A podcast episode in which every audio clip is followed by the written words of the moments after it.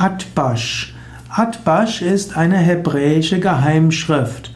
Atbash wurde insbesondere in Palästina angewendet. In Atbash wurde ein umgedrehtes Alphabet benutzt.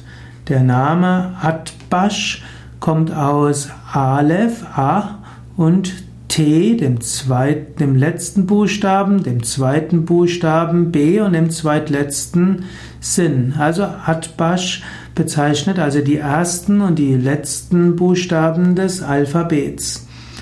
Atbash wurde benutzt zur Verschlüsselung von Texten. Atbash war eine ursprünglich kabbalistische Methode, wurde also in der Kabbalah angewendet und man nahm diese Atbash-Methode auch, um in religiösen Texten verborgene Bedeutungen zu erkennen. Atbash-Wert bezeichnet also den numerischen Wert des, des entsprechenden Gegenzeichens. Und Atbash ist also eine gewisse Wissenschaft. Man nutzt, man hat es genutzt, um Schriften zu verschlüsseln und umgekehrt auch, um heilige Texte offenbaren zu können.